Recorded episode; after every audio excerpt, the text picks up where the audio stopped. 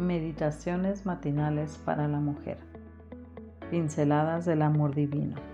De Erna Alvarado Poblete. Y ahora manos a la obra.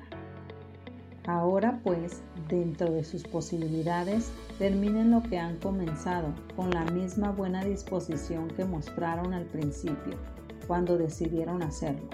Segunda de Corintios 8:11. Víctor Frank, el creador de la logoterapia, dice en uno de sus libros que podemos descubrir el sentido de la vida en función de tres condiciones. El primero, acogiéndonos a los dones de Dios. El segundo, moviéndonos a la acción. Y el tercero, a través del sufrimiento. Ayer hablábamos del primer aspecto, recibir los dones de Dios y ponerlos en uso.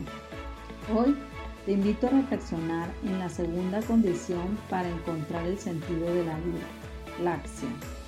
Movernos a la acción quizás sea el paso más complicado cuando nos enfrentamos a diversas dificultades. Sin embargo, al hacerlo, entramos en un proceso de mejora permanente, lo que nos abre puertas a una infinidad de posibilidades. Acción, movimiento son cosas que parecen simples, sin embargo, Frente a una gran dificultad, muchas de nosotras nos quedamos petrificadas, totalmente paralizadas.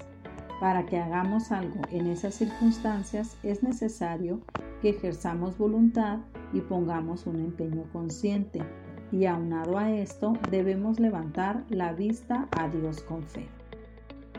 Décadas atrás, las mujeres estábamos en una posición de meras espectadoras de lo que ocurre en el mundo Hoy, sin embargo, la vida nos ha llevado a un protagonismo, para muchas tal vez no deseado. Algunas lo experimentan desde la trinchera de sus hogares, como madres y esposas, otras desde su ámbito laboral o al frente de un negocio.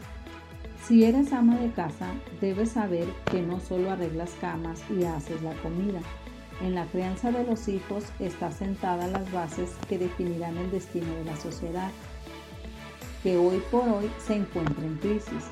Si laboras fuera de casa, tienes también un desafío que solo será superado si te mueves a la acción. El obstáculo que con mayor frecuencia nos impide movernos a la acción es el miedo. Sentimos miedo a lo nuevo porque conlleva cambios, ajustes, aprendizajes, esfuerzo.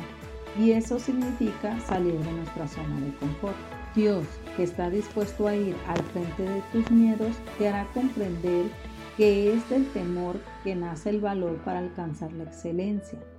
Intentar hacer cosas por ti misma sin contar con la dirección de Dios es arrogancia, pero asirse de la mano del Señor y seguir sus indicaciones revestidas de humildad es el camino del éxito.